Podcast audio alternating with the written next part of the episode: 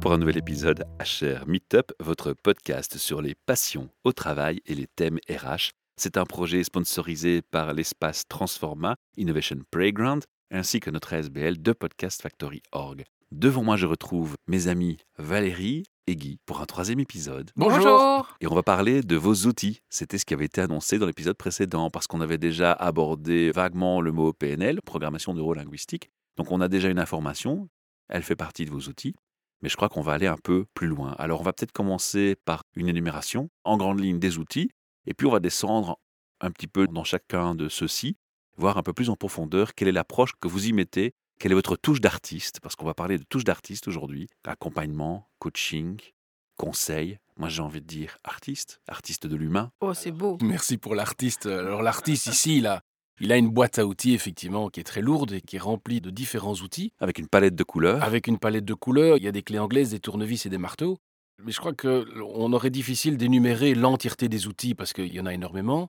Mais ils servent principalement dans cette phase d'évaluation, de bilan, de façon à pouvoir bien cadrer là où se trouve la personne, quelles sont ses ambitions et de pouvoir déterminer les objectifs. Et c'est là où ça amène au bon conseil, au bon accompagnement et au beau coaching. Exactement, c'est là que ça amène au bon conseil, au bon accompagnement.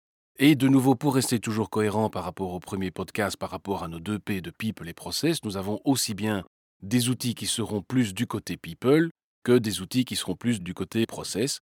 Ce qui est une volonté stratégique absolue de MGA Conway, c'est d'utiliser des outils scientifiques, valides, reconnus, costauds, on va dire tout simplement, et pour lesquels nous sommes autour de la table certifiés, voire surcertifiés. Alors il y aura un podcast, un quatrième podcast qui arrivera plus tard, où on va parler process. Je sais qu'il y a aussi d'autres sujets qui te tiennent à cœur. On parlera aussi de management et de leadership, de ces deux compétences tout à fait complémentaires mais fondamentalement différentes. On pourra en parler dans un podcast futur avec grand plaisir. Mais alors les outils Alors dans les outils, on peut en citer quelques-uns. Tout d'abord, un grand classique, qui sont les styles sociaux DISC, DISC écrit avec un I minuscule, autrement dit le modèle de disque légal officiel commercialisé par la société Wiley, qui nous permet de déterminer les préférences comportementales dans une situation d'une personne par rapport à son environnement professionnel. Alors c'est la première fois, à titre personnel, avec euh, plus de 460 épisodes, que j'entends quelqu'un qui me parle de cet outil. Je sais qu'il est connu, j'en ai déjà entendu parler, mais à mon micro, c'est la première fois qu'on m'en parle. Alors il est important, notamment, comme je soulignais sur ce type d'outil-là,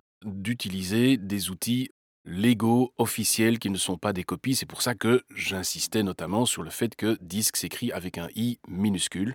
J'insiste là-dessus, dans le sens où n'importe quel disque qui s'écrit avec un i majuscule sera une copie du modèle original tout simplement.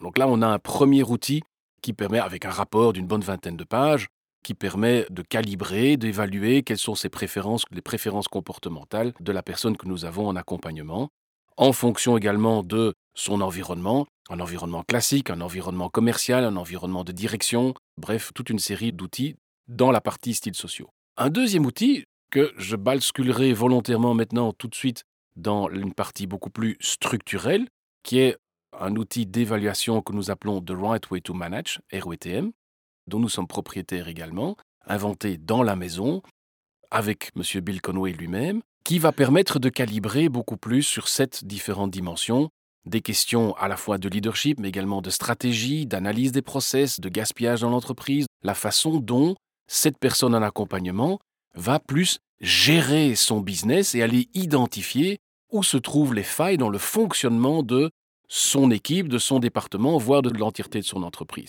Donc ici, on a vraiment un calibrage très important où on n'est plus sur des préférences comportementales, mais sur des actions de gestion au quotidien.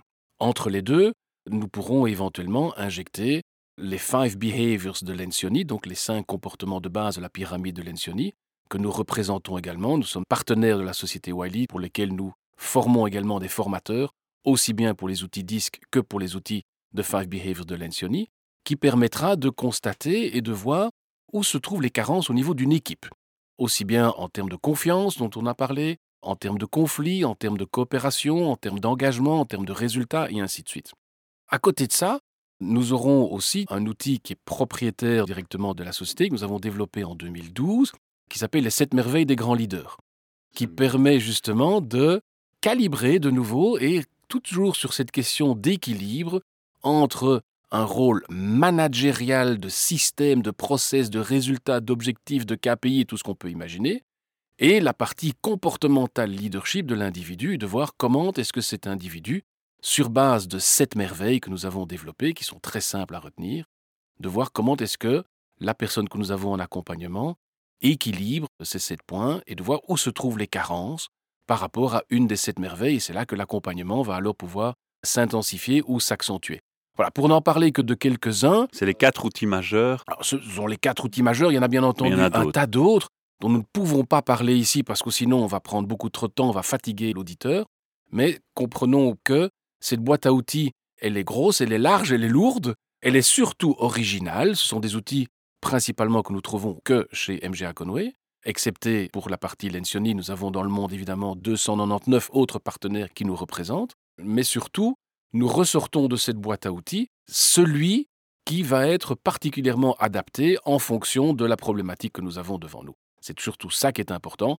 Donc on ne va pas, de façon brute et méchante, offrir le complet moulé frites de tous les outils. Ça va vite devenir indigeste, mais non, voici, ça c'est, c'est pas la pilule, mais c'est le thermomètre de façon à prendre la température pour mieux pouvoir identifier par la suite ce sera quoi le remède éventuel. Avec beaucoup de modestie, nous ne sommes pas médecins, mais quel serait le remède, vous comprenez l'analogie, qu'on va pouvoir proposer par la suite Ce n'est pas innocemment si j'ai lâché le mot PNL encore une fois dans ce podcast. regarde un peu Valérie qui me jette un petit regard complice aussi. J'ai envie un peu de t'interpeller sur le sujet. Est-ce que la PNL est assez utilisée actuellement dans les entreprises? Parce que c'est un peu comme ce fameux livre de Frédéric Laloux. On en parle, on en parle, on en parle, mais quitte de la réalité, quitte du terrain, Valérie? C'est une boîte à outils sous-utilisée pour le moment, parce que peut-être pas connue par tout le monde non plus. Mais vu l'évolution des connaissances actuelles sur le fonctionnement du cerveau, la neuroscience, voilà, on apprend de plus en plus à connaître le fonctionnement d'un individu, de déterminer un petit peu comment fonctionne son cerveau gauche, son cerveau droit, etc. Oui, il y en a même qui ambitionnent de mettre des chipsets dans la tête des gens pour, les... pas si loin, pour les formater. Quoi. on va d'abord respecter le cerveau. Le but n'est pas de s'y introduire et de le manipuler très, très, très loin de là. Je te provoque expressément là-dessus, tu as compris. Hein. Mais bien sûr, plutôt d'utiliser des modèles, des façons de questionner, d'analyser la personne pour l'aider à atteindre un objectif prédéterminé ensemble qui aura été évalué sous dix points différents, pour l'aider à atteindre cet objectif, évidemment en toute autonomie et en toute indépendance. Et donc on va utiliser, pour donner quelques exemples, et certainement dans le cadre de l'accompagnement de carrière, on va utiliser des outils comme les modalités de langage, euh, comme les références plutôt internes ou plutôt externes. Est-ce que la personne est plutôt sujette ou enclinte à écouter des conseils externes ou bien est-elle tout le temps en introversion? En questionnement interne véritablement ou bien extrêmement influencée par l'extérieur par exemple. Il y a plein de possibilités. Mais le tout est de bien comprendre comment fonctionne la personne, et pouvoir l'aider à ce moment-là à utiliser ses compétences au mieux. La PNL, c'est beaucoup d'écoute aussi. C'est énormément d'écoute, c'est énormément de questionnement, de bons questionnements. De verbalisation. Oui, mais aussi selon des modèles préétablis qui sont réputés et qui fonctionnent réellement. Malgré la diversité des individus. On peut tout à fait personnaliser la chose en utilisant un même modèle. Il y a aussi beaucoup de visualisation. On peut se projeter dans une résolution de conflit ou une résolution de problème on peut réellement vivre un moment où on le ressent physiquement d'avoir réussi. Et donc après, on fait un ancrage de cette réussite et de ce sentiment, de cette sensation, et un suivi par la suite pour euh, réapprendre à se connecter à ce sentiment de réussite et à cette sensation physique. Donc il y a énormément de possibilités d'accompagnement qu'offre la PNL. On peut aussi ajouter les différents niveaux logiques, on peut ajouter la pyramide des besoins de Maslow par exemple, on repasse à travers tous les niveaux pour aider la personne à atteindre un accomplissement. Bref, il y a une multitude de possibilités, d'outils et de modèles et de facilitations à mettre à disposition, autant d'un individu que d'une équipe d'ailleurs, et certainement dans l'accompagnement de carrière, donc réellement à titre professionnel, je pense que c'est un outil magnifique. Et on l'entend, hein, tu reprends même les basiques du basique, c'est-à-dire que On part du basique avec les besoins de, de Maslow, qui, Voilà, tout à fait. parenthèse est en fait un modèle pyramidal qu'on retrouve aussi dans les soins infirmiers, dans l'enseignement des soins En infirmiers, fait, on peut la retrouver base. ça. Oui, on Voilà. peut retrouver ça partout. C'est applicable partout. Le tout est de l'utiliser à bon escient. On l'enrichit énormément parce que, comme tu viens de l'expliquer et de l'illustrer très très bien pour nos auditeurs, la PNL est beaucoup plus vaste que les trois simples lettres qu'on entend Bien fréquemment. entendu. Alors, moi, je les entends souvent, ces lettres où on a parlé beaucoup à mon micro. Et bizarrement, en entreprise, je n'ai jamais eu personnellement une expérience de coaching ou d'apport de PNL. Et ça, ça me surprend aussi quelque part. Et donc, c'était un peu le début de ma question. Est-ce que tu as une idée de pourquoi ces entreprises, alors qu'elles savent pertinemment bien qu'il y a un outil fantastique qui est là pour elles, pourquoi est-ce qu'on ne l'utilise pas assez en entreprise selon toi? C'est une méconnaissance ou c'est une crainte ou c'est parce que parfois il y en a qui font aussi le parallèle avec la PNL qui va vers l'hypnose? En fait, au départ, quand on ne le maîtrise pas ou qu'on ne le connaît pas, un outil peut toujours faire peur. Il y a toujours moyen aussi d'utiliser de façon respectueuse et efficace un outil ou de mal l'utiliser. Ce qui change, c'est la bienveillance qu'il y a derrière. Pour moi, ce sont des outils réellement à mettre euh, dans des mains, je ne vais pas dire d'experts, mais de personnes bienveillantes en tout cas, compétentes, et certainement dans un but à atteindre euh, qui est tout à fait louable et reconnaissable. C'est peut-être ça l'explication qu'on ne retrouve pas assez en entreprise, c'est qu'il faut une telle expertise que forcément la personne doit limite venir de l'extérieur pour avoir un tel bagage. Je pense que des personnes formées en entreprise pourraient, Pourraient l'utiliser valablement aussi. Le tout est l'éthique et l'attitude que l'on mettra en place. Il y a aussi un cliché que l'on retrouve malheureusement encore beaucoup en entreprise, qui est le cliché de la performance, je suis fort, je dois donner du résultat, je suis infaillible, je suis face à mes objectifs et bien entendu je vais être valorisé par rapport à la réalisation de ces objectifs. Il y a un bonus à la clé. Il y a un bonus à la clé, il y a une promotion à la clé, la reconnaissance de la part de l'équipe, de la part du chef ou de l'entreprise. Bref, par on n'a plus le rapport droit à l'erreur, quoi. Bref, l'erreur, comment va-t-elle être acceptée? Et pourtant, Et pourtant, Oui. Et donc souvent ces outils qui sont effectivement, comme l'a spécifié Valérie, parfois un peu mal perçus ou mal compris, peuvent faire peur ou être malvenus ou être difficilement tout simplement acceptés comme devant faire partie du développement de la personne. Non, non, ce que tu as besoin, c'est d'être développé en gestion de projet parce que tu dois réaliser les objectifs de ton projet. Mais que la personne est au bord du burn-out, ça, c'est quelque chose sur lequel on a parfois un peu plus difficile à aborder, de par cette culture très occidentale de la gestion de nos entreprises, qui est une question de performance, et on doit absolument se focaliser sur ce point-là. Et que vous soyez un petit peu mal à l'aise, ou que vous deviez plus travailler le soir, et que vous êtes fatigué, eh bien on va dire c'est normal, et je dirais même plus, avec même le côté pervers de la chose, qui dit écoutez, moi je suis un excellent collaborateur, si regardez, je travaille même le soir jusqu'à 23 heures, t'as vu, moi j'arrive à travailler jusqu'à 23 heures, mon boulot est tellement important, je réalise mes objectifs, je suis crevé, je suis fatigué, je suis au bord du burn-out, mais moi je bosse jusqu'à 23 heures tous les jours. Et donc là, on a vraiment un effet qui est presque pervers, j'ai envie de dire. Je dis, attendez, mais est-ce que tout ça est normal? Mais c'est bien plus pervers que ça, ça va très loin. Tu retrouves ça dans l'enseignement. C'est-à-dire que tu mets en compétition, c'est un deuxième aspect de cette force de perversité, j'ai envie de dire, c'est que tu mets les gens en compétition les uns contre les autres et tu retrouves ça dans le milieu scolaire. La meilleure note de la classe. Exactement.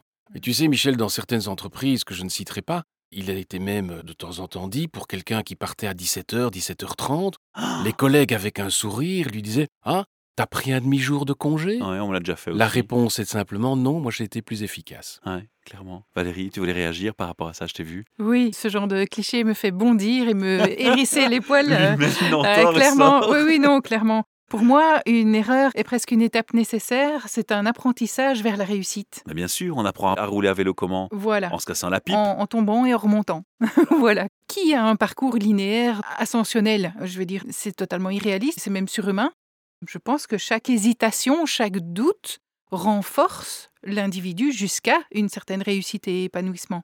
Et j'irais même encore plus loin que toi. Je pense que parfois, pour mieux bondir, il faut savoir prendre de l'élan et reculer. Pourquoi pas? C'est une forme d'acceptation de l'échec. Et d'ailleurs, dans nos podcasts, pour les auditeurs qui nous suivent régulièrement dans nos capsules, on a reçu beaucoup, beaucoup d'entrepreneurs venir témoigner de leur parcours d'entrepreneur au micro. Et une grande majorité parmi eux m'ont dit clairement la réussite, le secret d'une réussite en tant qu'entrepreneur, c'est d'abord de se casser la gueule.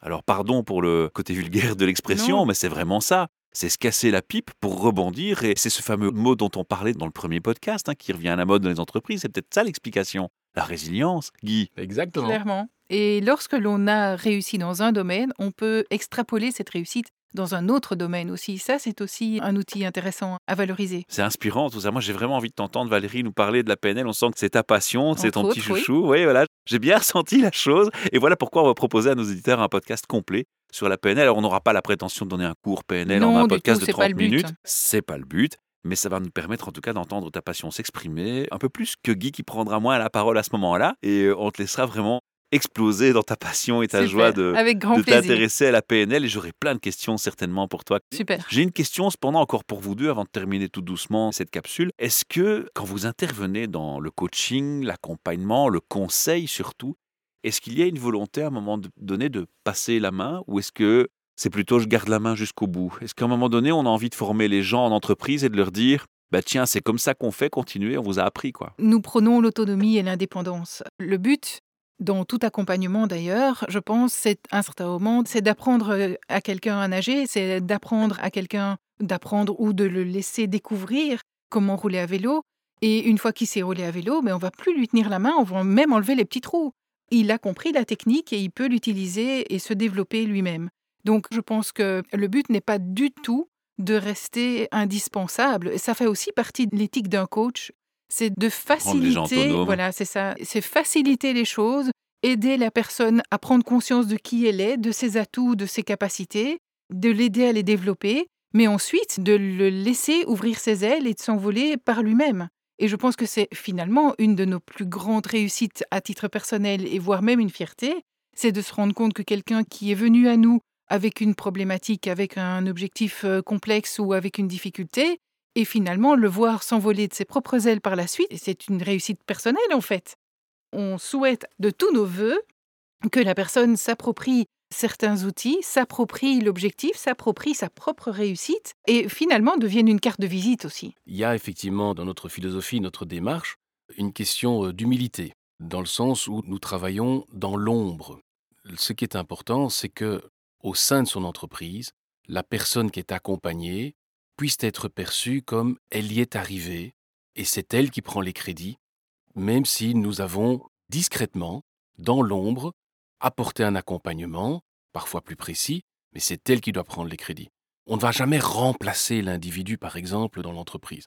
Je prends le cas, un simple exemple pour terminer, où ici, pour, chez un client, je termine une mission où quelqu'un me remplace maintenant, j'étais opérationnel dans l'entreprise, et je lui ai donné un petit bébé.